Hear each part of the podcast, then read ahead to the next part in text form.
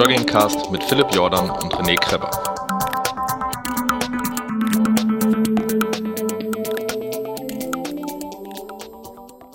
Hallo und äh, äh, wie ihr wahrscheinlich schon am Titel gesehen habt, wir tun immer so bei der Intro, äh, bei der, beim Intro so, hey, und heute ist eine Interviewfolge, aber das habt ihr ja meistens schon gesehen, wenn ihr euch die Folge runtergeladen habt.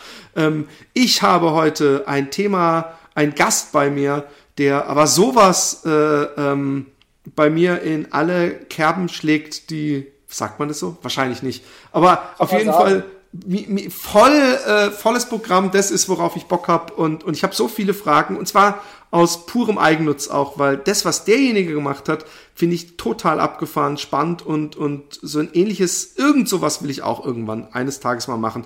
Und zwar äh, herzlich willkommen äh, Björn Richter und ähm, wir fallen mal mit der Tür ins Haus und, und dann gehen wir, spulen wir sozusagen wieder zurück und, und fangen ganz von vorne an.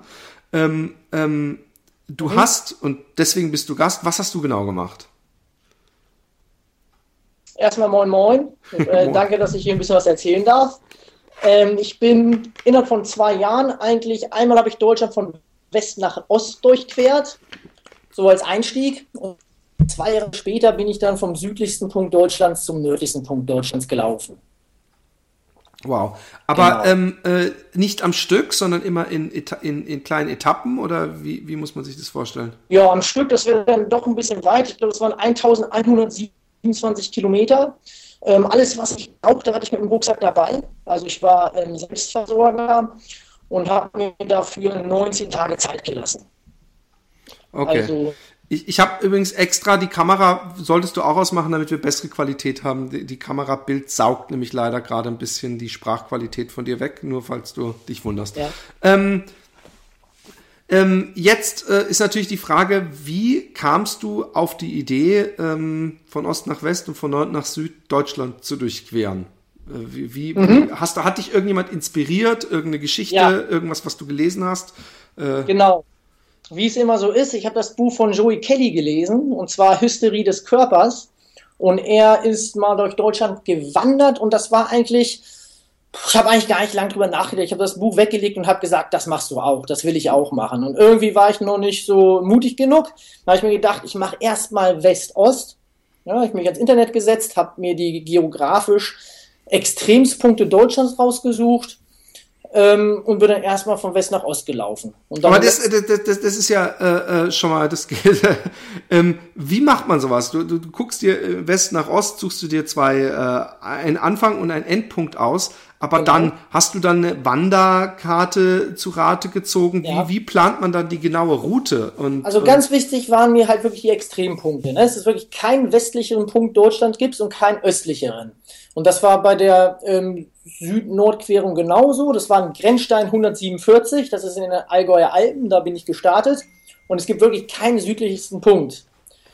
Und im Norden war das am Festland Rickelsbühler Kog sozusagen auf der Höhe von Sylt. Eigentlich wäre ja auf Sylt der nördlichste Punkt, aber ich habe mir den nördlichsten Punkt auf dem Festland ausgesucht. Das war erstmal die Grundidee. Und dann gibt es so verschiedene ähm, Tools, womit man Strecken planen kann. Zum Beispiel Gypsies, kennt man vielleicht. Dann gibt es ähm, über Garmin gibt's eine Streckenplanungssoftware. Dann gibt es Komoot, die ich nur empfehlen kann. Das ist eine ganz, ganz tolle Software, gerade auch für Fahrradfahrer, aber auch Läufer ähm, man glaubt gar nicht, welche kleine Wege dieses Kartenmaterial kennt. Also mit einem bloßen Auge sieht man manche Wege gar nicht zwischen Häusern oder, oder schon zugewachsene Wege, die vielleicht mal da waren.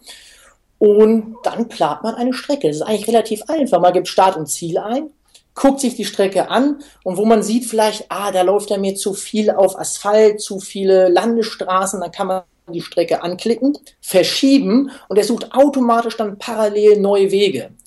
Also ich habe eigentlich diese Strecke, da habe ich vielleicht fünf Stunden für geplant und dann war die fertig. Und dann habe ich mir die auf ein GPS-Gerät gezogen, habe mir dafür extra den Garmin Epix gekauft. Ähm, das ist eigentlich die erst, das erste GPS-Gerät mit buntem Kartenmaterial. Und das hat eigentlich die Navigation ziemlich einfach gemacht. Cool. Und dann ähm, ähm, hast du jeweils, sagen wir, immer an Wochenenden äh, das geplant zu laufen oder hast du schon auch mal einen Urlaub, ein paar Tage am Stück gelaufen oder wie, wie hast du das in der Planung dir vorgestellt? Also ich muss ganz ehrlich sagen, die Idee war da und dann ist man im Berufsalltag. Dann weiß man, ich bin Lehrer, muss ich dazu sagen, dann weiß ich, dann und dann sind die Sommerferien. Ha, ihr habt doch Zeit, satt. ihr Lehrer, ihr habt doch immer Zeit. Das ist ein Scherz. Ich habe hab mich eine Freundin, die ist Lehrerin und ich habe mir jetzt so ein bisschen entmystifizieren lassen, dass man in den Ferien ja auch ganz viel arbeiten muss und so. Aber genau. ich habe den, den, gedacht, ich, ich äh, ja, hau das ja. Klischee mal auf den Tisch. Als Lehrer muss man immer, muss man ja sowieso schon ein dickes Fell haben wegen der Schüler, aber auch wegen des Rufes des Berufes. Ne? Ähm, jeder Beruf hat Vor- und Nachteile, aber in den Ferien müssen wir schon auch ein bisschen was machen, ganz klar. Jedenfalls was ich jetzt erzählen wollte, ist, dass die Planung dann eigentlich gar nicht stattgefunden hat. Man ist in einem Berufsalltag und dann denkt man sich so, oh Gott, jetzt sind noch zwei Wochen bis in Sommerferien, ich sollte mir langsam mal den Zug buchen. Und das, das war irgendwie so, ich, das macht es auch aus. Man, man plant das gar nicht so richtig. Man überlegt, was brauche ich, das packt man dann und fängt dann zwei Wochen vorher an, den Rucksack zu packen, dann setzt man sich im Zug und dann geht's los, das Abenteuer. Ich habe das so akribisch gar nicht geplant, muss ich ganz ehrlich sagen. Das ist vielleicht auch äh, das Beste, weil wenn man keine Zeit hat, da die ganze Zeit drüber nachzudenken, ist ja. man vielleicht weniger nervös. Ich weiß es nicht. Aber, aber wie, wie viel, äh, äh wie, wie diese Frage mit den wie viel Tagen, wolltest du das immer jeweils nur am einen Tag am Wochenende oder hast du äh, äh wirklich, weil du gerade sagtest, gerade Sommerferien, auch länger am Stück was gelaufen? Wie, wie genau muss man sich das vorstellen? Also ich bin ja dann, ich habe mich in den Zug gesetzt, bin zehn Stunden mit dem Zug zum in den Süden Deutschlands gefahren ähm, und bin dann pro Tag im Schnitt 57 Kilometer zurückgelaufen. Quasi. Aber pro Tag, äh, das heißt äh, äh, mehrere Tage auch hintereinander? Äh, komplett, ohne Ruhetag.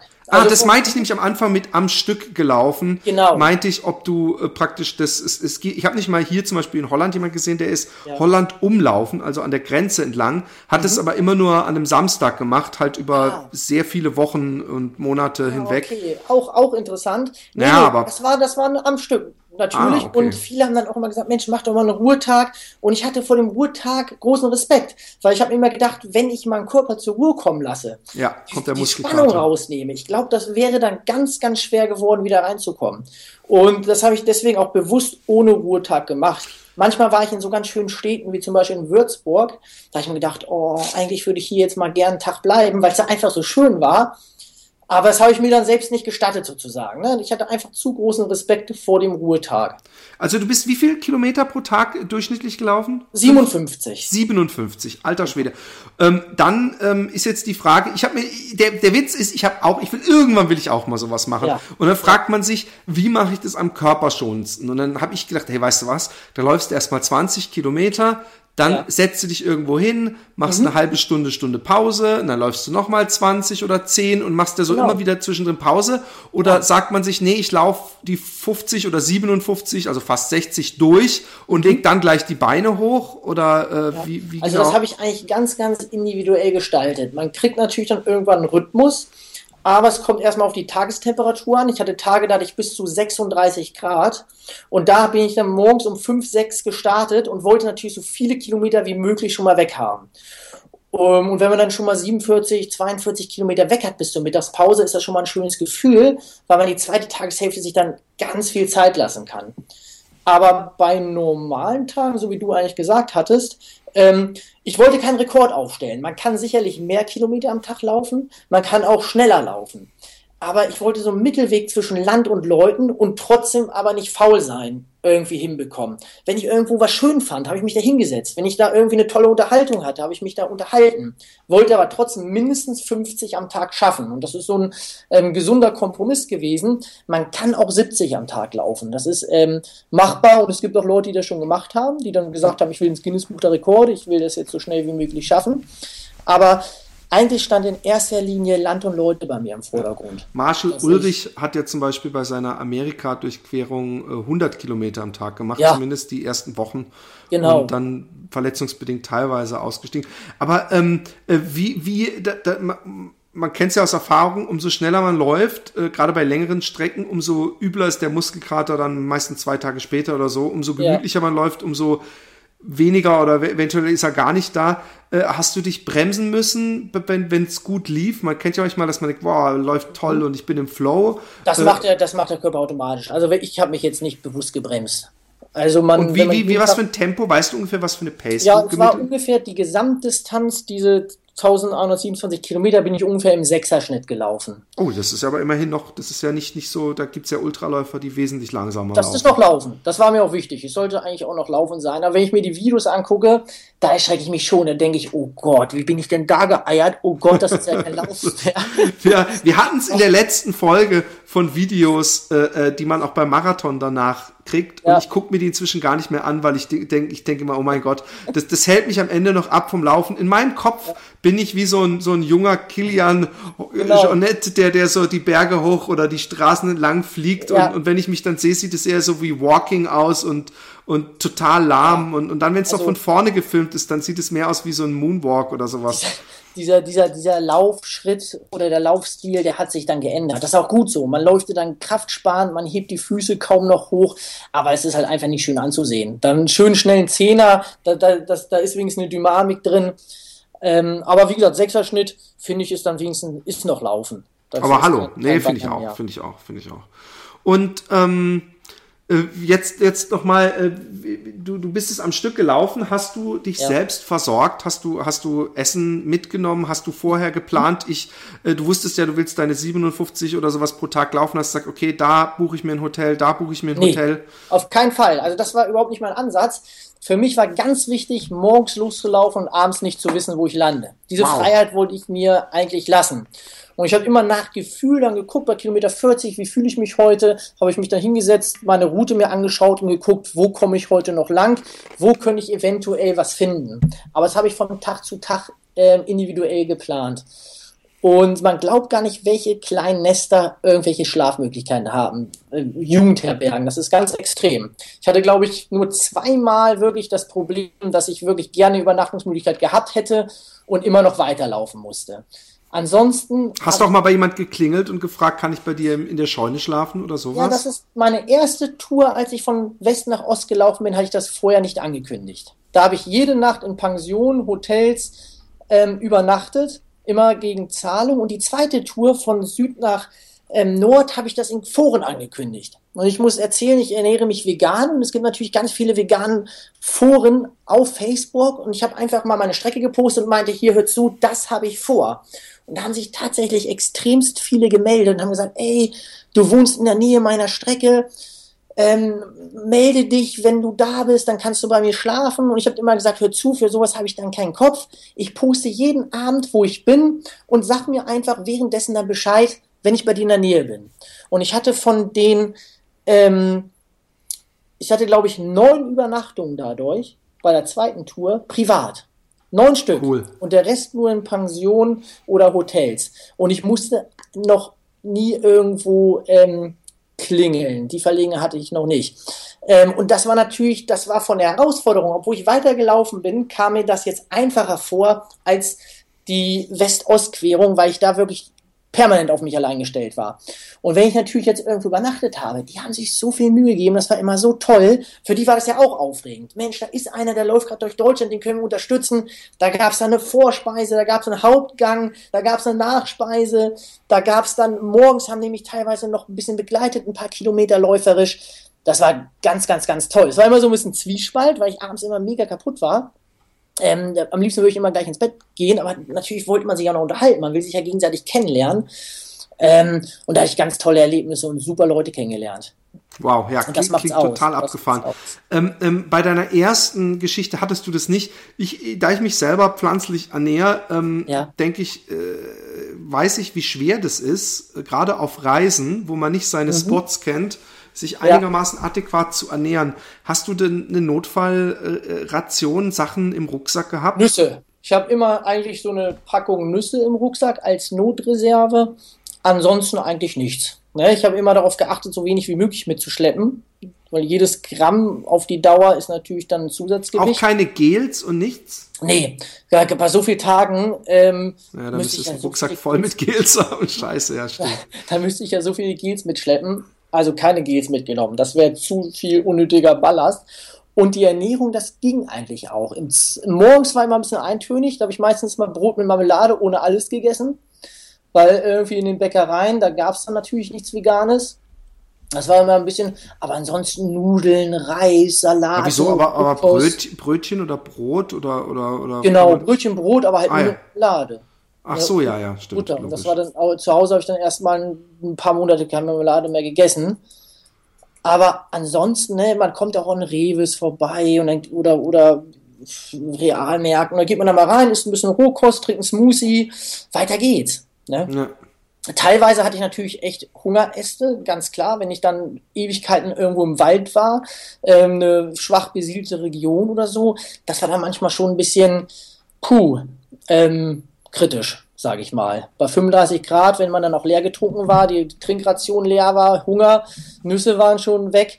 Aber das kam selten vor, aber es kam vor und das macht es natürlich dann auch ein bisschen aus. Hattest du zur Sicherheit jemanden, der dich gemonitort hat, also der so alle paar Stunden mal angerufen hat und geguckt hat, äh, wo bist du jetzt und so, falls, sagen wir mal, wenn du irgendwo mitten im, am Arsch mhm. der Welt äh, ohnmächtig zusammenklappst oder ja. so, dass überhaupt zumindest ja. die Suchtrupps wissen, wo sie suchen müssen. Die, den Gedanken hatte ich auch. Ich bin da wirklich durch dieses, durch diese Map-Funktion, ich bin an Orten gewesen, da glaube ich, da waren, da waren monatelang keiner mehr. Irgendwo im Wald, die Wege schon zugewachsen. Da wusste ich, wenn ich jetzt umfalle, da, da kommt keiner mehr lang. Da findet mich keiner. Manchmal hatte ich diese Gedanken, aber es gibt ja so eine, es war jetzt nicht wirklich abgesprochen, aber ich habe über, über so eine App, ähm, Freunde-App heißt die, glaube ich, da ist, bin ich mit meiner Schwester drin, mit meinen Eltern, mit ein paar Freunden. Es war jetzt nicht wirklich abgesprochen, implizit, aber äh, die haben hin und wieder natürlich geguckt. Und wenn ich mich dann mal zwei Tage nicht bewegt hätte, glaube ich. Ach so, die, die, können dann sehen, wo du über GPS, wo du gerade bist. Ja, Ah ja, das ist ja cool. Das ist ja cool. Wenn ich mich da mal zwei Tage nicht bewegt hätte, wären die sicherlich gekommen. Aber das war wirklich, das war, war ein schönes Gefühl zu wissen, hier war seit zwei Monaten keiner mehr und hier wird auch keiner mehr langkommen. Dass man wirklich mit der, mit der Natur so allein und äh, war, das war wirklich schön. Und, und Lauf, Laufklamottenmäßig. Ich nehme an, du hast noch eine Zahnbürste in deinem Rucksack gehabt und, ja. und, und, solche Sachen. Hast du Wechselklamotten gehabt? Hast du deine Klamotten gewaschen? Weil ich, ja. ich, ich, hätte mich ja nach drei Tagen nirgendwo mehr reingetraut. Äh. Ja, das ist es. Also wenn ich zu Hause verreise, nehme ich immer das Dreifache mit. Da denke ich mir immer, äh, ich, ich, ich brauche noch die Auswahl. Aber da muss ich mich wirklich mal aufs Wesentliche beschränken. Und ich habe alles zweimal mitgehabt zwei Paar Schuhe, zwei kurze Laufshirts, zwei Laufhosen, zweimal Socken, zwei Unterhosen und so weiter und habe mir das abends dann immer durchgespült, immer im Wechsel getragen. Okay, das ist cool. Bei der zweiten Tour, weil ich ja hin und wieder dann privat übernachtet habe, da hatte ich auch wirklich ganz oft die Chance, die Sachen zu waschen. Aber bei der ersten Tour West-Ost, da habe ich, das war echt, da habe ich manchmal Sachen wie du schon sagtest, da hat man sich manchmal nirgendwo reingetraut. Aber fürs abends essen gehen hatte ich nochmal einen kurzen, leichten Pullover und noch eine lange Jogginghose. Und die habe ich ja nicht voll geschwitzt. Das war sozusagen meine abends essen gehen. Aber die hast du Outfit. nur beim ersten Trip gehabt, ne? Oder auch beim zweiten? Auch beim zweiten. Okay. Und ja, also, ähm, nochmal kurz zu, zu, zu, zu Dings. Äh, wie viel war Ost-West? Wie viele Kilometer waren es insgesamt? Wie waren es denn nochmal? Oder wie viele Tage warst du unterwegs? Das waren ungefähr 800 Kilometer. Ähm, das ist jetzt nur grob geschätzt, das ist schon wieder drei Jahre her, aber 800 Kilometer ungefähr und da war ich auch ähm, 15 Tage, 14 Tage circa unterwegs. Junge, ja. Alterle. Und du äh, hast auch keinen Ruhetag gehabt, ne? Nee. nee. hattest du ja vorhin schon gesagt. Nee, nee, keinen Ruhetag. Und bei der ersten Tour, das war noch ganz witzig, da habe ich keine Mütze mitgenommen. Alle Menschen nehmen eine Mütze mit, ähm, wegen der Sonne. Ich so, nee, Mützen stehen mir nicht. Kann ich, kann ich nicht machen. Ich hatte nach dem dritten Tag, hatte ich einen kleinen Sonnenstich. Da musste ich dann da irgendwo Leute fragen, ob die eine alte Mütze rumfliegen haben. Und dann habe ich dann äh, in der Kneipe eine Mütze gestellt bekommen, die da von einem Gast vergessen wurde. Und so lernt man dazu. Bei der zweiten Tour, jetzt letztes Jahr, da habe ich dann von vornherein eine Mütze mitgenommen. Ähm, okay. ähm, also ohne Mütze geht's nicht bei der Hitze, ganz klar. Ähm, wir fangen, wir machen erstmal deine erste Tour und dann die zweite Tour. Ähm, die erste Tour, ähm, gab es irgendwelche verletzungsbedingten Probleme? Gab es mal einen Tag, wo, wo es überhaupt nicht ging oder wo du morgens beim Aufstehen gedacht hast, oh oh, das wird schwer heute? Oder lief es eigentlich immer gleich rund? Ja, nee, auf keinen Fall ähm, gerade in der ersten Woche im Westen, da sind, äh, ist es relativ bergig. Und ich bin Berge überhaupt nicht gewöhnt. Ich wohne ja in Neumünster in der Nähe von Hamburg. Da ist äh, ein Hügelchen schon anstrengend. Und da hatte ich mit dem Hüftbeuger und Hüftstrecker arge Probleme.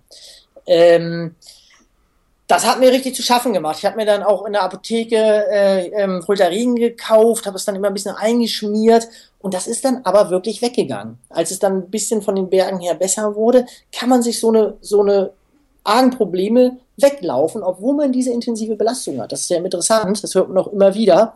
Es gibt sogar Leute, die einen Shinsplin überlaufen. Das ist, ich, toi, toi, toi, das hatte ich noch nie. Ein Schinsplin, Muskelentzündung im Schienbein, das muss so schmerzhaft sein. Und ich kenne Leute, die auch solche Touren gemacht haben und einen Schinsplin überlaufen. Wenn man mit dem Schinsplin zum Arzt geht, dann sagt der Arzt, macht zwei Monate Pause. Ja. Es gibt Leute, die laufen in den Schmerz rein, die drücken sich das raus und trotz der Belastung geht die Entzündung dann weg. Das ist unglaublich. Ich habe hab der, der menschliche das, Körper ist, ja, ein, ist, ein, Phänomen. Voll. Ich habe auch, ich habe nämlich das Gefühl, ich habe regelmäßig dass ich, äh, ob es jetzt durch Tra Training ist oder teilweise, dass ich aber auch durch Kinder äh, äh, im Bad oder so, dass ich so einen Hexenschuss ja. kriege oder so einen halben, dass ich Kreuzschmerzen habe. Ja. Und es ist dann immer in den Wochen vor einem Marathon oder einem, einem Ultra-Trail war es auch.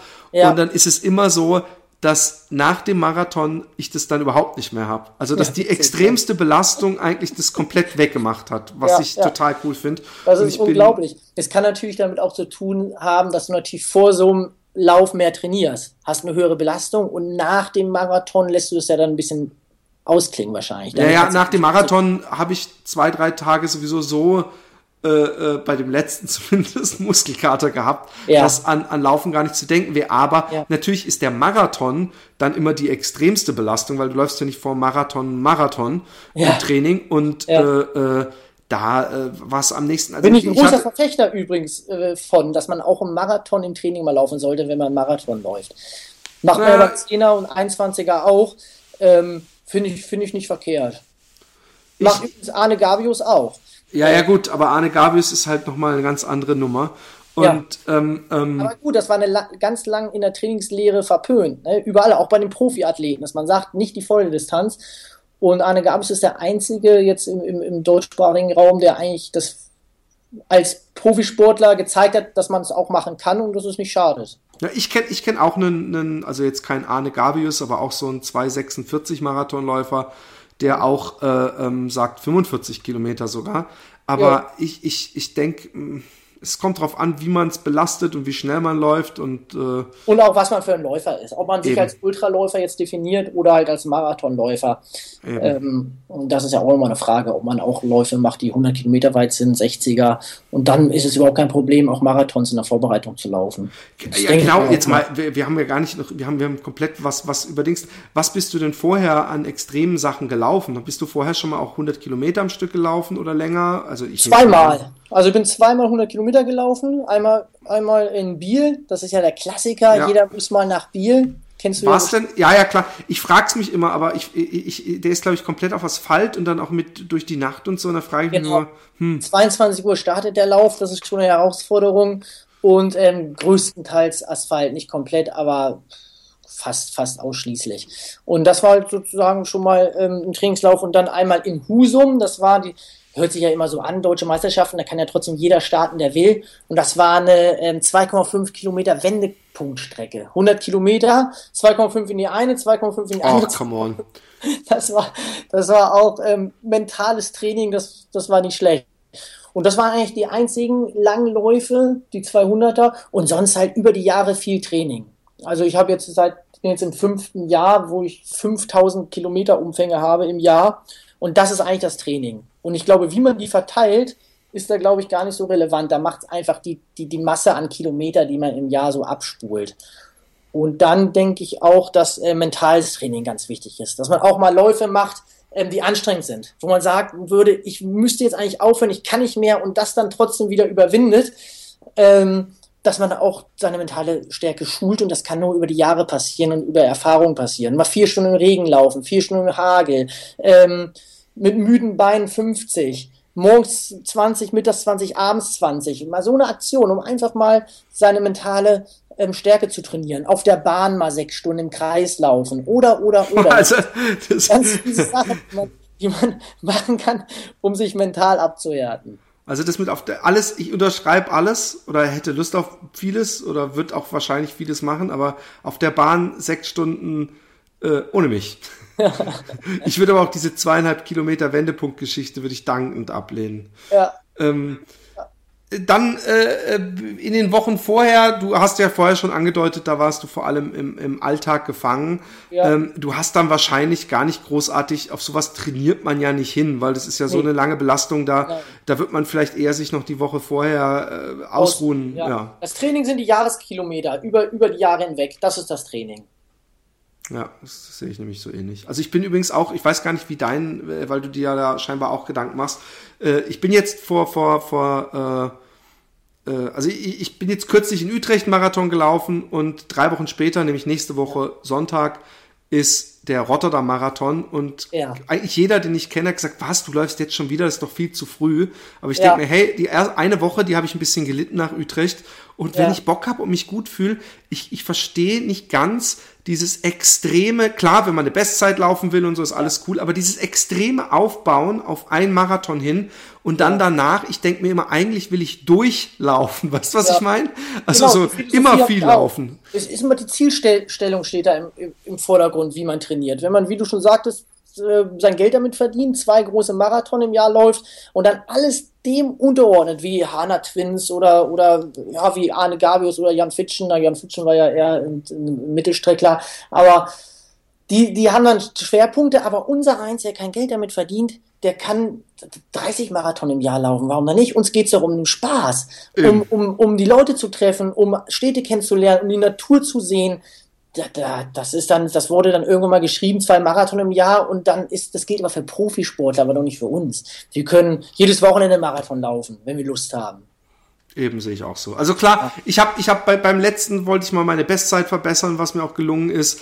Aber ähm, ich werde jetzt zum Beispiel in Rotterdam, habe ich schon gesagt, es wird gemütlich genießen, ja. Sightseeing sozusagen ja. während des Laufs und ja. äh, äh, Spaß haben und, und, und sowas. Wie gesagt, ich denke mir auch, ich habe mir auch schon mal überlegt, euch irgendwann so eine, so eine jede Woche Marathon, aber das ist sau stressig allein schon jede Woche einen zu finden und es geht dann halt auch ins Geld und meine Frau äh, hat da natürlich auch ein Wörtchen mitzureden. Ja, äh, es gibt ja diese Marathon-Sammler, die sogenannten, und das kann, glaube ich, auch zur Sucht werden. Die laufen dann Freitag, Samstag, Sonntag, jeden Tag einen Marathon. Die haben dann drei Marathon die Woche ja. und äh, ranken sich dann natürlich. Ähm, Christian Hotters ist ja sozusagen der Weltrekordhalter, der wohnt hier bei mir in der Nähe. Der hat, glaube ich, oh, da finde ich jetzt was Falsches sagen, ist er sauer auf mich, 2500 Marathon oder so. Alter Schwede.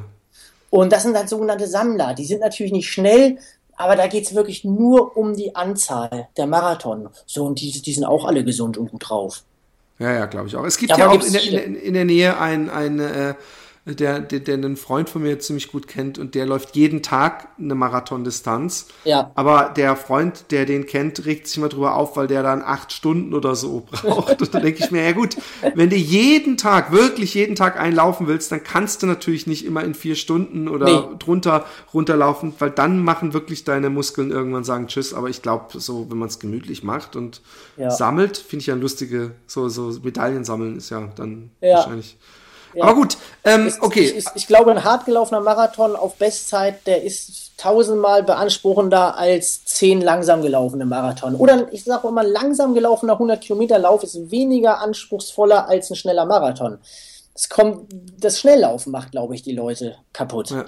Obwohl, ich habe letztens ein ähm, Interview ge, ge, äh, gehört in einem Podcast von ja. einem, der bei dem Grand to Grand Ultralauf äh, den dritten Platz oder vierten Platz gemacht hat.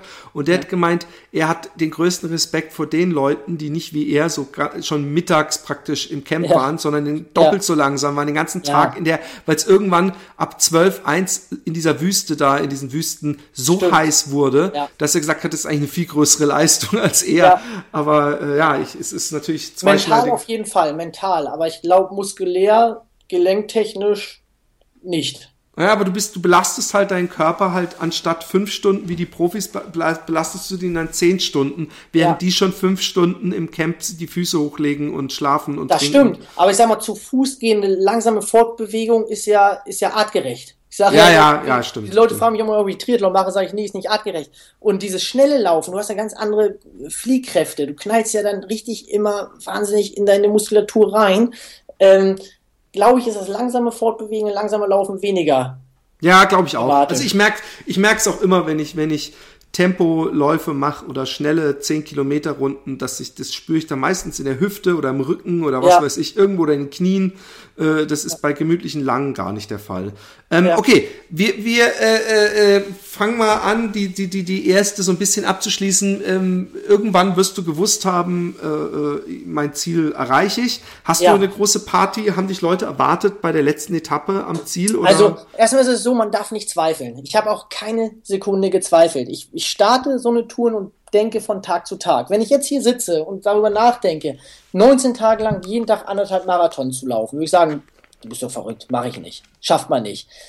Man muss einfach anfangen. Und dann habe ich von Tag zu Tag geplant. Ich gedacht, heute ist ein Arbeitstag. Andere Leute müssen jetzt arbeiten gehen. Heute muss ich mindestens 50 Kilometer laufen. Das ist heute mein Arbeitstag. Und am nächsten Tag steige ich wieder so ein. Also von Tag zu Tag arbeiten. Aber jetzt auf deine Frage zurück. Ähm, von Tag zu Tag denken, Entschuldigung, würde ich sagen. Die letzte Etappe ähm, klar, da hatte ich so ein bisschen über Facebook angekündigt, wer mich da begleiten will. Und da haben sie tatsächlich dann auch ein paar Verrückte gefunden, die dann die letzten 20 Kilometer mitgelaufen sind. Und das war, das war toll. Bei der zweiten Tour, jetzt rede ich gerade von der zweiten Tour. Bei okay, ich bin, ich bin Tour, noch die erste Tour. Bei der ersten Tour bin ich ja dann in Polen angekommen und da haben meine Eltern in der Nähe Urlaub gemacht und die haben mich dann in Empfang genommen. Du bist in Polen angekommen. Das, jetzt könnten die, die AfD-Wähler oder sagen, ja gut, Junge, du läufst von äh, äh, West nach Ost und, und Polen gehört ja deutlich. Nee. Aber ähm, also du bist über die Grenze noch gelaufen. Du hast nicht gesagt, so jetzt bin ich hier am östlichsten Punkt Deutschlands, fertig, Ende, kein Bock mehr. Ja, da wäre ich eigentlich regulär angekommen, aber ich bin dann nochmal, das ist so eine, so eine Brücke mit so einem Grenzstein, da bin ich nochmal rüber, aber es hatte einfach nur organisatorische Gründe, weil da meine Eltern mich besser abholen konnten. Okay. Ja, eigentlich war ich, regulär war ich natürlich am östlichsten Punkt ähm, ähm, fertig, aber ich bin dann noch mal ein bisschen weiter gelaufen. Genauso war es am, im, im Start. Da hätte ich mit dem Zug, Zugverbindung nur einen Punkt erreicht, der wirklich nicht der westlichste Punkt war. Ah ja, dann musstest du nach Österreich dann rüber. Dann bin ich, nee, ähm, ähm, als ich die West-Ost-Querung gemacht habe, da bin ich nach Susteren in den Niederlanden gefahren und bin dann Susteren. da gestartet. Ah, okay. Bin dann, bin, dann, bin dann da gestartet, weil dann lieber ein bisschen weiter als zu mogeln. Ne? Nee, verstehe ich voll, verstehe ich voll. Ab und zu wollte mir auch mal angeboten werden, Mensch, ich nehme nicht mit und so. Und das ist natürlich so eine Sache, da musste man sagen, nein, sonst ähm, ist der Druck raus. Ich glaube, wenn ich einmal irgendwo nur zwei Kilometer gemogelt hätte, hätte ich es wahrscheinlich ja. nicht geschafft. Weil dann, dann wäre wär die Mission irgendwie nicht, nicht geglückt, dann wäre die gescheitert. Und das äh, war immer ganz witzig. Die Leute, die mich dann von der Strecke abgeholt haben, ist bei der zweiten Tour, die mussten mich auch wirklich genau da wieder hin zurückbringen. Genau das habe ich mich genau, das habe ich mich schon gefragt, ob man sich dann eine Markierung macht, dass man sich über so einen Stock hinlegt, wenn wenn es wenn es nicht eine deutliche Markierung sowieso schon gibt, wie eine Bushaltestelle oder sowas. Genau. Ja. Dann äh, man, ich bin nämlich genauso Typ, der auch denkt, ich will, ich man macht es ja sowieso nur für sich. Und es ja. wäre so doof, wenn man dann sagen müsste, ja, ich habe Deutschland von Ost durch West durchlaufen. Einmal, einmal hat mich einer 20 Meter gefahren oder, oder ein Kilometer. Das wäre so doof. Da wenn man sich diese, ja, ich war, voll. Ich war Straße, Bundesstraße, ein ganz, ganz kleines Stückchen. Und ich glaube, wenn da die Polizei lang gekommen wäre, die hätten gesagt, hier, wir nehmen Sie jetzt mit, Sie können hier nicht langlaufen. Das ist, war die ganze Zeit immer im Kopf, wenn die Polizei jetzt kommt und mich mitnimmt, das wäre eine Katastrophe. Ich habe immer gedacht, ich habe mir schon überlegt, was ich dann sage. Ich habe gesagt, jetzt du, Strafzettel, können alles machen, aber ich muss hier jetzt weiterlaufen. Ich zahle auch meine Strafe. Das ist, das geht nicht. Hättest du nicht einfach dann im Feld äh, weiterlaufen können, in der Natur neben der Bundesstraße, wenn die dich ge genommen Hätte ich dann wahrscheinlich gemacht, stimmt schon. Aber ich glaube, da, ich glaube nicht, dass es da ging. Das sind ja dann Zäune oder irgendwelche Absperrungen. Wenn das ge gegangen wäre, hätte ich es sicherlich gemacht. Okay. Aber war nur ein kleines Stück. Okay, dann hast du die ähm, äh, West-Ost-Durchquerung geschafft und dann, ja. äh, du bist ja immerhin, zwei Jahre hat es ja dann gedauert, wenn ich mich jetzt nicht täusche. Mhm. Ähm, ja. äh, äh ist der Plan äh, äh, Nord-Süd oder Süd-Nord war es, glaube ich, ähm, äh, zu machen, äh, von Anfang an da gewesen, hast gesagt, ich mache mir jetzt ein Jahr Pause, bevor ich das mache? Mhm. Oder, oder ist der langsam gereift und, und wie, wie, wie hast ja. du den anders angegangen? Weil man lernt ja aus Fehlern oder äh, Erfahrungen. Also eigentlich, als ich die West-Ost-Querung absolviert habe, hatte ich da eigentlich noch nicht dran gedacht. Das ist dann langsam irgendwie gereift, weil es ist eigentlich eine logische Konsequenz gewesen. Wenn man einmal Deutschland durchquert hat, dass man dann auch noch mal längs durch will. Das ist dann so langsam gewachsen und dann wollte ich ein Jahr Pause machen, um das nochmal sacken zu lassen. Und dann, ähm, ja, was habe ich anders gemacht? Eine Mütze habe ich mitgenommen. ähm, ist es kurz mal so grob geschätzt das Doppelte an der Strecke oder? Nee, weniger. Also es waren ja ungefähr 800 und äh, der erste und jetzt waren es 1127. Ähm, so viel weiter ist es gar nicht gewesen. 400. Ah, okay. Keine 400. Weniger, glaube ich, noch. Okay. Als 400. Kommt dann immer so vor, wenn man sich die Karte anguckt. Aber der Unterschied ist gar nicht so groß. Und dann war, wie gesagt, dass ich es angekündigt habe. Beim zweiten Mal, da war ich auch selbstbewusster, weil ich wusste, Mensch, ich schaffe das. Dann wurde in der Zeitung was geschrieben, ich habe mir so einen kleinen Sponsor gesucht, ich habe selbst angekündigt. Das war eigentlich das, was ich, was sich geändert hat. Dass ich so ein bisschen. Hast du dir nicht überlegt, vielleicht einen Filmteam dann mitzunehmen oder das irgendwie so noch für die irgendwie einen Film da rauszumachen? Mhm. Oder? Also einen Tag war ein Filmteam dabei im Rahmen meines Sponsorings. Ich habe für Grün Gold, das ist eine Firma, die ähm, vegane Nahrungsmittel ohne Konservierungsstoffe, Geschmacksverstärker oder irgendwelchen Beiwerk herstellt. Das entspricht ja auch so ein bisschen meiner Philosophie, deswegen hat das gepasst. Und die haben mich einen Tag verfolgt und haben äh, verfolgt oder begleitet und haben so einen kleinen Film gedreht, der meiner Meinung nach auch ganz gut geworden ist. Am Anfang hatte ich ein bisschen Angst, dass ich da irgendwie so die ganzen Produkte die ganze Zeit essen muss und immer in die Kamera grinsen und so ein bisschen so marketingmäßig ausgeschlachtet werde und das wird dann mega peinlich, das war meine Befürchtung. Aber dem war dann zum Glück nicht so. Zum Schluss äh, esse ich ein Würstchen und dann kommt das Logo, äh, also ganz subtil.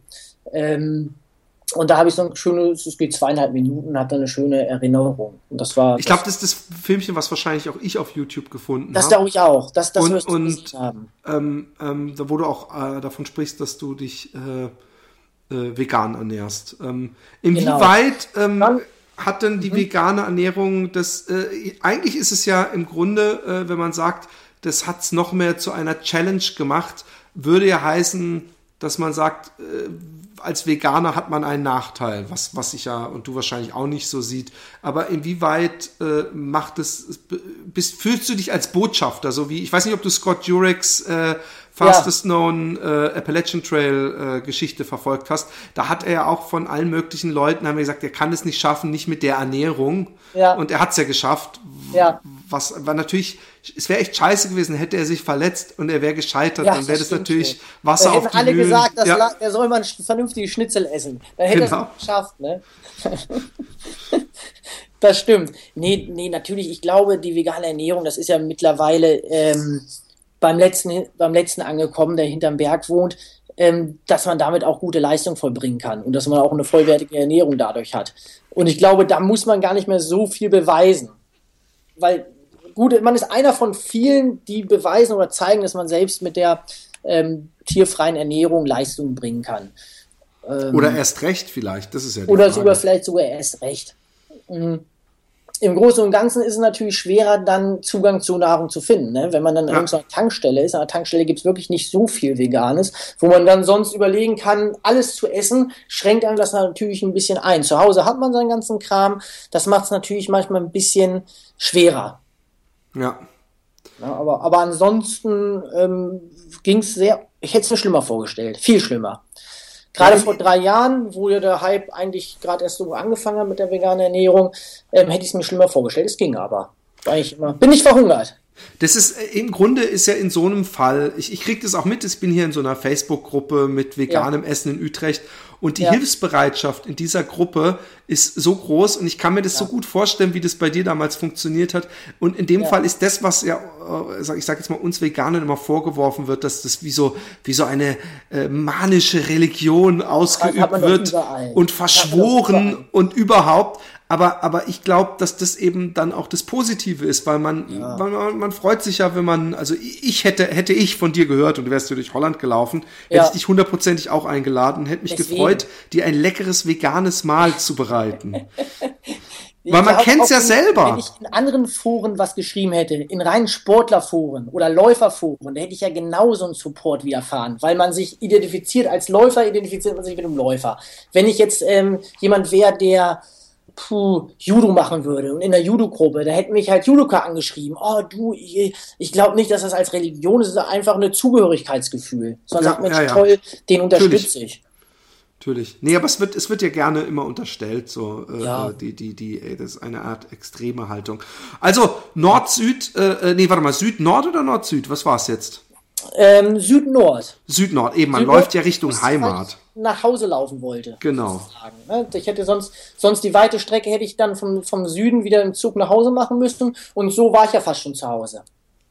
Wie, ähm, wie, äh, wo genau bist du da gestartet? In welchem? Das ist, das ist der Grenzstein 147. Das ist in den Allgäuer Alpen. Herrlich. Ähm, das ist kein richtiges Dorf. Da muss man auch erstmal hinkraxeln, hinwandern, ein Stück weit klettern. Ich habe den Stein auch erst nicht gefunden, den Grenzstein. Aber das ist wirklich geografisch der Extrempunkt Deutschlands. Und da bin ich dann gestartet. Eine Nacht muss ich dann auf einer Hütte übernachten. in was für einer Gegend ist denn das? Ist da irgendeine Stadt in der Nähe? Wo, wo Ähm, ähm, aber es fällt mir gerade der Name nicht ein. okay. Weil ich bin demnächst auch wieder im Allgäu und finde es Ja. da wunderschön. Also, Das ist eine ganz bekannte Stadt. Mensch. Okay. Das ist, ich bin, ich bin auch nicht so der super Geografie. Du bist doch Lehrer. Was, was sind denn deine Fächer? Ich bin ja an der berufsbildenden Schule und unterrichte da überwiegend VWL und BWL. Okay. Kann ich dich nicht auf deine Geografie fällen? Das fällt mir im Laufe des Gesprächs noch ein, aber Okay. die erste Nacht auf der Hütte, das war schon, das war schon gleich ein super Start. Und zwar habe ich noch nie auf einer Hütte in den Bergen in Alpen übernachtet und dachte, das wäre wie ein normales Hotel, wie eine normale Pension. Ich habe mein eigenes Bett, ich habe eine eigene Dusche und das ist da so extrem. Da gibt es eine Dusche draußen in irgendwelchen kleinen Raum, muss ja noch Geld reinstecken. Man liegt neben 20 anderen Leuten nah an nah, man hat so ein ganz bisschen Platz nur zum Liegen in einem Raum. Ich habe mich schon gewundert, ich saß da und alle haben Wein getrunken, zwei Flaschen, ähm, damit die da überhaupt schlafen können. Und dann, ich hatte nichts mit, ich hatte kein Handtuch mit, keine Decke. Und dann hat die mich angeguckt und meinte, ich so, wo ist denn mein Zimmer? Und sie so, sie hat schon so, so gegrinst, die, ne? Und hat mir dann dieses Bettenlager da gezeigt. Und da habe ich erst mal erzählt, ich habe kein Handtuch dabei, ich habe ich hab keine, keine Decke dabei. Und da war die, ähm, ähm, schon ein bisschen genervt. Und dann meinte, ja, man muss doch wissen, wenn man hier auf, auf, die, auf die Hütte kommt, was man da mitzubringen hat. Also das ging schon gleich mit einem Abenteuer los. Oh shit. hat sie mir so einen kleinen Waschlappen dann irgendwann gegeben, nach langer Diskussion. Und dann äh, durfte ich da in so einer Decke äh, schlafen. Aber ich konnte ja nicht schlafen. Ich habe mich dann in den Gastraum geschlichen, dann nachts und habe dann auf so einer Holzpritsche geschlafen, weil ich das, das ging gar nicht. Also das war, die erste Warum Nacht nicht? war schon gleich, war gleich super. Also warum, warum konntest du nicht schlafen? Ja, weil- schnarchen. Die Leute haben Ach so, ja, oh ja, war schlimm. schlimm. Ähm, das war mit 20 Leuten in so einem kleinen Raum und ich war nüchtern und die anderen wussten ja, wie es auf so einer Hütte zugeht. Die haben dann sich schon müde getrunken und das war, das war, das war gleich, dann hat das Abenteuer gleich gut, gut begonnen sozusagen. Ähm, dann äh, äh, bist du, hast du natürlich gleich das anstrengendste Stück am Anfang gehabt, weil du ja Aber die ganze Schönste. Zeit. An, das, das, das dahinreisen, das war eigentlich anstrengend und da erstmal hochkraxeln, aber dann ging es ja erstmal bergab. Ähm, aber Süddeutschland war auch im Allgäuer Raum, war eigentlich das schönste Stück in den Bergen. Das war schon toll. Zu Cool. Beginn. Und dann äh, äh, ging es weiter durch den Süden. Wie war das Wetter? War es sehr heiß in der Zeit? Wetter oder? war warm. Ja, genau. Ich hatte, glaube ich, einen Regentag, ansonsten ausschließlich Sonne. Es war, es war bis zu 35 Grad teilweise an manchen Tagen. Ähm, da war ich gerade im Göttinger Raum, als es extremst heiß war, zwei, drei Tage. Aber man gewöhnt sich dran. Man ist ja wirklich jeden Tag, allein das ist toll, von morgens bis abends draußen zu sein, jeden Tag. Äh, und da gewöhnt sich dann der Organismus daran an diese Hitze. Manchmal war ich natürlich wirklich abends so kaputt. Das vergisst man immer so schnell. Da war man dann so ein kleines Häufchen Elend, wenn man bei der Hitze sich so belastet. Aber es ging. Lieber, lieber Hitze und Sonne als Regen. Ja, äh, gab's denn, hast du da auch mal so ein paar Regentage gehabt oder so Tage, wo du dachtest, oh Mann, was ein Scheiß? Oder hattest du echt nur also ich hatte ein, einen Regentag, das war dann ein bisschen, bisschen nervig. Ähm, da war, ich war ich auch hin und wieder klitschnass. Aber es ging. Es war ein Tag, mehr nicht. Dann hat man natürlich Angst, dass auch die ganzen Sachen nass werden. Ich hatte einen Regenschutz auch mit für den Rucksack, hab den dann rumgemacht. Es, es ging auch. cool? Es Und- gab Tage natürlich, wo man dann ähm, drei an der Iller, gerade am Anfang, an der Iller, die ist 150 Kilometer lang. Das ist ein wunderschöner Fluss. Aber nach drei Tagen habe ich den dann irgendwie gehasst und war dann froh, als, als, als äh, ich dann eine andere Strecke wählen durfte, anstatt immer nur an diesem Fluss lang. Ich mag Ähm, das ja eigentlich am Wasser entlang zu laufen. Ich weiß auch nicht. Wunderschön. Wunderschön, aber das war so, das war so extrem. Da waren alle 200 Meter war da eine äh, Markierung, Kilometermarkierung. Von 150 Kilometer runter. Das heißt, wenn du dann immer guckst, 200 aber Meter. Das sind dann aber kurze Meter. Kilometer, wenn sie alle 200 Meter eine Kilometermarkierung. Oder du meinst 1,5, genau, 1,7. Ah ja, okay. Richtig, oh je. richtig, richtig. Ne, in diesen Taktungen. Und irgendwann habe ich aber geschafft, da nicht mehr hinzugucken. Weil sonst bist du ja permanent drei Tage lang nur an diesem Kilometer zählen und dann verlierst du ja auch irgendwie den Blick zur Natur. Und das war irgendwie auch total nervig. Ich weiß auch gar nicht, warum da alle 200 Meter eine Markierung war. 150 Kilometer lang. Das war ähm, die, die, die Iller, glaube ich. Ille oder Iller hieß, hieß dieser Fluss. Aber sonst wunderschön. wunderschön. Hast du denn ähm, jemals, äh, also ich hätte das wahrscheinlich mehr und das ist ein böses Klischee, dass wenn ich von West nach Ost oder von Ost nach West, dass ich Angst hätte, im Osten von irgendwelchen Skinheads verprügelt zu werden. Aber alle Leute, die im Osten leben und natürlich keine Skinheads sind, vergebt mir diesen völligen Blödsinn. Aber ja. hattest du dich jemals äh, äh, bedroht gefühlt, irgendwelche halbstarken oder äh, Kriminellen oder wo du dachtest, oh oh, oder war es eigentlich immer ge völlig gefahrlos? Also was mir aufgefallen ist Richtung Osten, dass die Leute viel mehr Hunde hatten. Also es ist schon schon eine, eine ähm, Indiz dafür, dass er wahrscheinlich dann öfter eingebrochen wird. Äh, auch extremst aggressive Hunde und vor denen hatte ich ein bisschen Respekt. Wenn ich dann an Häusern vorbeigelaufen bin, die kamen aus dem Nichts und sind dann gegen den Zaun gesprungen und haben mich angekläfft. Das ist mir aufgefallen. Ansonsten bin ich auch teilweise durch Ortschaften gekommen, wo man dann, wusste ich ja vorher nicht, wo das dann wirklich so Stadtteile waren, wo man sich auch gedacht hat, naja, hier jetzt Pause machen, hier lange aufhalten. Nein, aber richtig bedroht gefühlt oder so eine Situation hatte ich eigentlich nicht. Ähm, ich sah ja auch ein bisschen aus wie so ein Marsmensch, glaube ich. Ich hatte dann so, so Kompressionsstrümpfe an, ich hatte so relativ grelle Schuhe an, dann meinen Rucksack mit den riesengroßen Getränkehaltern, mit der, dann mit der hellen gelben Mütze ich glaube, wenn ich da durch Ortschaften gelaufen bin, ich glaube, bevor die in diese Situation gekommen sind, den pöbeln wir jetzt mal an, da sind die erstmal aus dem Staunen rausgekommen und da war ich schon wieder weg. So war es, glaube ich, dann ja immer. Dass sie dann erstmal geguckt haben, auch die Leute, die an der Straße, wenn ich an der Straße gelaufen bin, ich habe mich immer gefragt, warum hupen die nicht? Und ich glaube, die haben erstmal nur gestaunt, was ist denn das für einer? Und dann war die Situation schon vorbei. hast du, ähm, ähm, was, was für Gier hast du denn? Du hattest äh, wahrscheinlich äh, zwei große äh, Flaschen vorne drin, weil du hinten genau. den Rucksack nicht für eine äh, Wasserblase. Ja, äh, ja, richtig. Ich hatte in den Trägern jeweils zwei 0,7 Liter Flaschen, die ich mir dann hin und wieder auch dann immer privat auffüllen lassen habe. Ne? Oder eben in der, wie hieß der Fluss? Oder hast, hast du von dem getrunken? nee, habe ich nicht. Okay. Nee. Aber wenn irgendwer im Garten gearbeitet hat oder wenn ich dann immer das letzte Haus in der Ortschaft und ich keinen gesehen habe, dann habe ich da auch mal geklingelt, weil ich ja wusste, wer weiß, wann kommt die nächste Ortschaft äh, und habe mir dann Getränkevorräte auffüllen lassen. Und da haben dich die Leute nie doof angeguckt oder irgendwas? Doch. Okay. Also entweder entweder waren die begeistert oder oder ähm, es gab haben gedacht, du willst die ein das ist ein Verrückter, renn mal schnell weiter oder die waren halt begeistert. Aber Mittelwege gab es immer kaum. Also hast du nicht auch das Gefühl gehabt, also wenn man so ganz ländlichen Raum ist, dass die dachte, okay, das ist jetzt der Anfang, das sehe ich in zwei Monaten bei Akte XY, äh, sehe ich das wieder, wie dann auch so ein, die Joggermasche. Nee, nee, nee, die Leute waren, das glaubt man ja gar nicht, die Leute waren alle so extremst hilfsbereit und du hast mich ja nach negativen Erlebnissen gefragt, eigentlich hatte ich keine negativen Erlebnisse. Cool.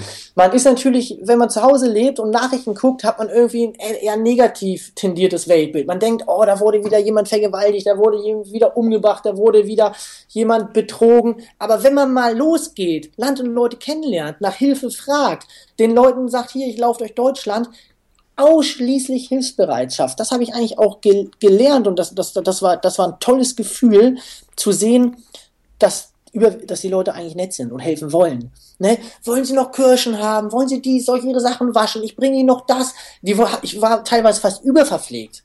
Dann, dann habe ich zwei Äpfel schon gegessen und die wollten dann unbedingt, dass ich noch eine Banane esse oder sowas. Kommen Sie doch bei uns in den Garten, ich schmier Ihnen Brot. Extrem. Wirklich, ganz, ganz, Süß. ganz toll. Das, das, das, das haben bestimmt viele, die auch mit dem Fahrrad durch Deutschland fahren oder pilgern oder was weiß ich was.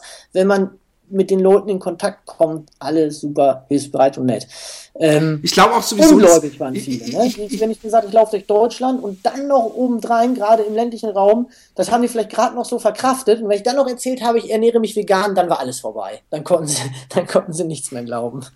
Aber ich, ich glaube, das ist, ist, ist gar nicht so, so verwunderlich, weil äh, die, die, die schlechte Laune und das, das, das alles, ja. das hat man ja eher seinem Nachbarn gegenüber oder dem Menschen, der neben einem im Bus sitzt, dieselbe, ja. also zumindest die, die, Leute, die schlecht gelaunt sind oder wie auch immer. Ja. Aber wenn man natürlich so, so, so äh, dich sieht, du, du verkörperst in dem Moment natürlich auch so ein Stückchen Abenteuer und die große ja. weite Welt und sie, ja. sie dürfen dann in irgendeiner Weise an diesem Abenteuer teilhaben. Und ja, glaube ich auch. Mhm. Das ist doch doch.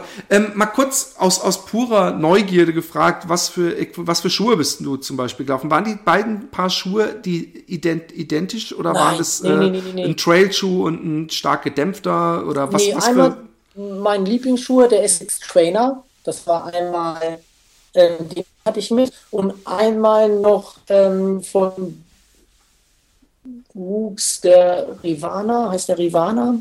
Genau, die beiden Schuhe hatte ich mit. Und äh, es wäre eigentlich schlau gewesen, zweimal dasselbe Paar Schuhe mitzunehmen. Man sagt ja eh immer, dass man verschiedene Paar Schuhe haben soll, um die Vor- und Nachteile eines Schuhs ja, auszugleichen. Ja. Du, ich, wenn jetzt zweimal du bist, ein identisches Paar, das wäre nicht schlau. Du warst nicht wirklich gut. Ein Brooks und ein, ein Essex war es, ne? Genau, der Essex okay. Trainer. Trainer und Brooks. Das ist auch mein Lieblingsschuh, den, den, den glaube ich sehr gerne. Ich hatte eine Zeit lang ähm, darf man keinen erzählen. Ich, ich, konnte Laufschuhe nicht wegschmeißen. Ich hatte 80 Paar Laufschuhe zu Hause. Die habe ich sogar bei zwei Umzügen mitgenommen und jetzt beim letzten Umzug konnte ich mich dann endlich mal trennen. Ähm, und jetzt habe ich nur noch zwölf, zwölf Paar Laufschuhe. Ich kenne das und äh, äh, ich, ich habe es inzwischen auch geschafft, auszusieben. Aber ja. ich, ich, ich kann leider nicht sagen und äh, äh meine Frau ärgert es auch, dass ich nur zwölf Paar Laufschuhe habe. Ich habe leider mehr. Ähm, ja, super. Ähm, oh, noch eine Frage. Natürlich, hast du äh, Musik mitgehabt? Hast du geistige Nahrung, Bücher, irgendwas? Nein. Bücher hin und wieder habe ich vermisst, dass ich mir gedacht habe, Mensch, abends lese ich mal ein Buch zum Entspannen, aber viel zu viel Gewicht und Musik, da bin ich ein ganz, ganz großer Gegner von. Ich laufe nie, nie mit Musik. Also ich telefoniere beim Laufen ganz viel. Das mache ich. Ich habe irgendwie in Hamburg habe ich einen Freund, der läuft auch viel. Dann verabreden wir uns und telefonieren. Oder ich rufe mal meine Schwester an. Das mache ich. Oder hole irgendwelche Dokus. Aber auf keinen Fall Musik. Nee, aber zum Beispiel, ich, ich laufe ja mit Podcasts äh, sehr ja. viel, weil ich eben ja. auch, ich, Musik ist mir zu stressig. Das habe ich vielleicht mal beim Marathon um die letzten zehn Kilometer zu knallen, aber sonst höre ich, brauche ich irgendwie, gerade wenn man lange Läufe macht, das wirst du auch kennen, ja. äh, braucht man irgendwann geistige Nahrung, weil der Kopf dann, Input. ja, weil, weil nach zwei, drei Stunden fängt der Kopf langsam an, so ja. ein bisschen auf, auf Standby zu laufen. Und dann finde ich es eigentlich schön, wenn andere sich für mich unterhalten. Genau, aber man hat ja auch eine Win-Win-Situation, weil man ja eh unterwegs ist und ich würde mir nie ein anderthalbstündiges Interview, wie wir jetzt vielleicht führen, ähm, zwischen Mittagspause und, und Klausuren korrigieren anhören. Das kann man dann wunderbar beim Laufen machen. Nee, das ist auch, ich glaube, Laufen ist generell bei Podcasts, ich mache ich bin ja auch noch bei anderen Podcasts involviert und selbst bei ja. Filmpodcasts oder Comedy-Geschichten äh, hören wir oft, dass die Leute es beim Laufen hören oder beim Autofahren oder im Bett beim Einschlafen. Ja, ja. Das sind so wo die drei. Wo hast du eigentlich die Motivation her, so einen Podcast zu machen? Jetzt im Allgemeinen, so, eine, so, eine, so, ein, so ein Blog? Ähm, die, die, die Motivation, einen Lauf-Podcast zu machen. Ja, genau. Ähm, äh, es mag total bescheuert klingen. Ich habe mich lustigerweise heute Mittag gefragt, weil ich einen, einen, einen befreundeten Läufer, der auch äh, äh, äh Kinder auf der Schule hat, äh, gesehen habe. Und ich so, oh, ich habe den neuen Kilian-Film gesehen, diesen My Summits. Oh, und dann, und dann habe ich danach gedacht, ich glaube, der hat gar nicht Bock, immer übers Laufen zu reden. Ist mir aufgefallen, dass ich mich frage, ob selbst so ein Arne Gabius oder wer auch immer, ob es noch, noch jemanden gibt, der so krankhaft äh, äh, ohne Ende gerne über das Laufen redet und eigentlich auch nicht genügend Bücher lesen kann, nicht genügend Filme gucken kann, nicht genügend ja. Zeitschriften lesen kann, ohne jemals äh, gesättigt zu sein. Und, und ja. da ich vorher schon recht erfolgreich bei einem Filmpodcast äh, äh den, den mitgegründet habe und auch einen Comedy-Podcast, ja. Äh, und ich habe in diesem Comedy-Podcast sehr viel übers Laufen gesprochen, habe gemerkt, irgendwie, das macht keinen Sinn mehr, weil, weil das ist, ein, ist zwar ein lockerer Plausch und wir, wir reden auch mal über andere Sachen, aber eigentlich brauche ich äh, irgendjemanden, mit dem ich nur übers Laufen rede. Und dann habe ich auf Facebook eben mir den René gesucht, äh, der Hörer war von meinem Filmpodcast, den ich eigentlich gar nicht kannte, nur gesehen habe in seinem Profilbild, dass er auch läuft. Und ich sage, ja. hast du Lust mir zuzuhören, wie ich übers Laufen rede? Aber äh, das, das, das, die Dynamik ist zum Glück so, dass wir inzwischen äh, äh beide gleich viel, naja, ich rede sehr viel, aber äh, gleich wichtige äh, Parts äh, dieses Podcasts äh, sind und, und uns gegenseitig ergänzen. Und ja. da was Tolles äh, draus, wir haben ein Hörertreffen gehabt, du kennst ja den Podcast nicht. Äh, hier in Utrecht kamen auch wieder Leute und es ist irgendwie, finde ich es geil, wenn, wenn sowas entsteht, weil ich habe ja schon viel gemacht in meinem Leben, aber ich denke mir, wenn man Leute motiviert, äh, äh statt 10, äh, 20 zu laufen oder auch mal Marathon ja. oder überhaupt sich mit Sport, das ist so viel mehr wert als alles andere, was man so gemacht hat. Ja. Und, und wir haben auch schon Mails bekommen von depressiven Leuten, die durch oh, da, dadurch aufgehört haben, Medikamente zu nehmen und wieder glücklich ja. sind und so, wo ich denke, wow, und das wird dir wahrscheinlich mit deinem Blog, wenn man Leute inspiriert und man weiß selber, was einem das Laufen bringt äh, ja. und, und dann, dann finde ich es einfach cool, äh, wenn man das weitergibt. Es gibt einem also du, du, du Gefühl. hast also eine extremste Leidenschaft, die du damit ausleben kannst. Sozusagen. Voll, voll. Ja, und da kannst du, ja, finde ich super. Ich habe ja den Blog mal angeguckt von dir und wollte erst noch absagen, weil ich gesehen habe, Mensch, da Interview mit Arne Gabius, Jan Fitschen, da habe ich gedacht, was habe ich denn da verloren? Da, da, ich kann mich jetzt eigentlich zur Ruhe setzen. Ich bin jetzt auf deinem Blog, auf deiner Internetseite. ja, aber es ist nicht mein, es ist wie gesagt unser und es ist vor euer, allem ein Podcast. Genau, euer, euer Podcast. Und da sind Leute wie Arne Gabius dabei. Ich, ich höre jetzt eh mit dem Laufen auf. Ich habe geschafft jetzt. Ja, genau. Der, jetzt ist aber die viel wichtigere Frage, die wichtigste Frage, die habe ich mir bis zum Ende aufgehoben. Ja. Warum hast du denn noch kein Buch darüber geschrieben? das waren ganz, ganz, ganz, ganz viele. Ähm, ich hatte auch währenddessen überlegt, ein Buch zu schreiben, aber äh, ganz ehrlich, ich laufe lieber. Dann laufe ich lieber weiter oder mache die nächste Trainingseinheit, plan lieber die nächste Aktion, als ein Buch zu schreiben. Ich habe irgendwie nicht so die Muße. Man muss dafür auch ein Typ, sein, glaube ich. Ja, das stimmt natürlich. Ein Buch schreiben tut man nicht mal ebenso. Das ähm, haben viele schon gesagt, noch äh, gesagt, Mensch, mach doch mal, schreib doch mal auf. Aber bisher ich, äh, laufe ich dann lieber. Wirklich. Jetzt ist natürlich. Das, ist wie bei dir, das ist so eine große Leidenschaft. Sobald ich loslaufe, ist für mich die Welt in Ordnung. Ich bin in der Natur, ich bin bei mir, ich bin laufe mit Freunden in der Gruppe oder alleine. Das ist abwechslungsreich. Die Leute sagen immer, es wäre so eintönig. Ähm, und, und dann wäre zu viel Zeit weg, wenn ich ein Buch schreiben müsste. Dann, dann, ja. dann das, ist, das würde dir ähnlich gehen. Sobald man eine Schuhe anzieht, losläuft, ist die Welt in Ordnung. Man vergisst das ganze Unheil und alles ist gut. Das, ist, das wäre eigentlich schon das perfekte Abschlusswort, aber ich muss noch eine Frage hinterher ja. ballern, die du eigentlich schon selber indirekt äh, gestellt hast, ohne es zu merken. Was ist denn dein nächstes großes Ziel? Hast du schon was? Ja, also eigentlich habe ich immer Ziele und ich glaube, durch diesen großen Deutschlandlauf ähm, bin ich kurzzeitig gesättigt. Ich habe gerade kein richtiges Ziel. Was mir natürlich vorschwebt, ich will irgendwann nochmal 100 Meilen laufen, ganz klar. Ich will irgendwann mal 24 Stunden auf einer Laufbahn laufen. Auch ganz klar. Das sind so Sachen, die ich abhaken möchte. Ich möchte vielleicht nochmal durch Deutschland. Das war so toll. Ich, ich, ich bin da noch nicht gesättigt. Vielleicht nochmal eine andere Route. Vielleicht dann diesmal von Nord nach Süden ein bisschen versetzt. Ähm, es gibt ja auch noch Leute, die die Welt umlaufen, ne? Ja, die zwei, Welt. Zwei Leute. ja, die Welt oder vielleicht nochmal Österreich, Schweiz oder andere Länder mit, mit einbeziehe. Ähm, das nächste, was jetzt ansteht, das ist eine Kleinigkeit. Ne? Das, ist, das ist die Harzquerung. Das ist ein schöner Lauf über 50 Kilometer, aber das ist ja kein richtiges Projekt. Sowas mache ich natürlich, denn, denn, denn schöne Läufe daran teilnehmen ständig. Aber sowas richtiges Großes, jetzt terminiert, habe ich gerade nicht. Komischerweise. Ich zehre noch vielleicht von diesem Deutschlandlauf. Das glaube ich. Das glaube ich. Kommt hey, noch. es war, es war ganz toll. Ich bin, ich bin noch immer hochmotiviert. Ich habe nämlich irgendwie ja. gedacht, ich will auch irgendwie dieses, diese, diese Läufe sind ja wunderschön, ja, mit Startnummer ja. und anderen.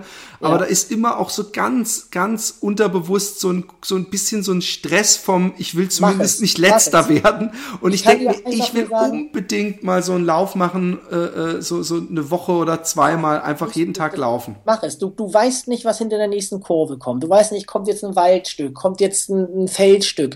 Du kannst Land und Leute extremst gut kennenlernen, wenn du durch Deutschland läufst. Die ganzen, ob Franken, Schwaben, ähm, wie die Leute so ticken, die, diese verschiedenen Regionen ähm, im Süden, da überall sind da ähm, Glaubenssymbole. Dann kommt man wieder nach Mitteldeutschland, da lässt das dann nach. Im Norden sieht es auch ganz anders aus. Das kannst du im Auto alles gar nicht so erleben. Also ich kann dir das nur raten und jedem anderen auch. Ja.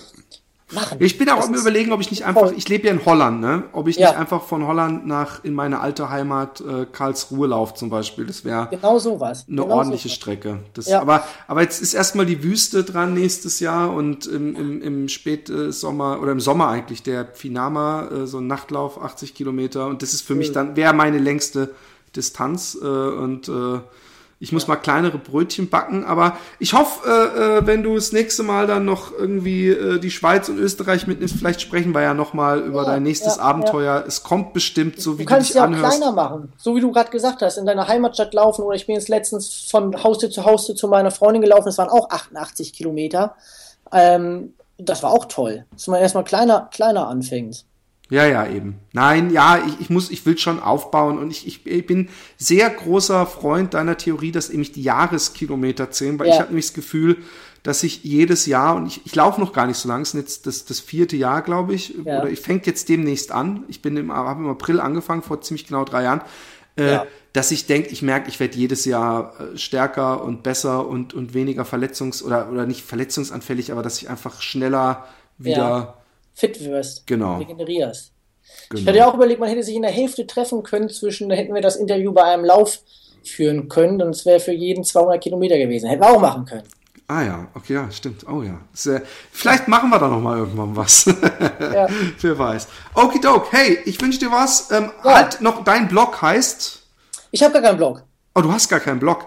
Die, wie heißt denn... Äh, äh, wir, nee, wir verlinken einfach auf unser... In den Shownotes verlinken wir äh, das, das Fotoalbum, was du auf Facebook hast. Und, Genau, da ähm, sind mhm, Fotoalben oder ähm, diesen, diesen Film kann man ja vielleicht nochmal verlinken. Genau, das sowieso.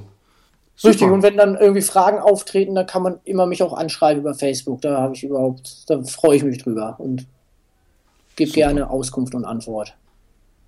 Okay, in diesem Sinne vielen Dank, Björn Richter. Ja, vielen Dank. Ich wünsche dir was. Tschö. Tschüss.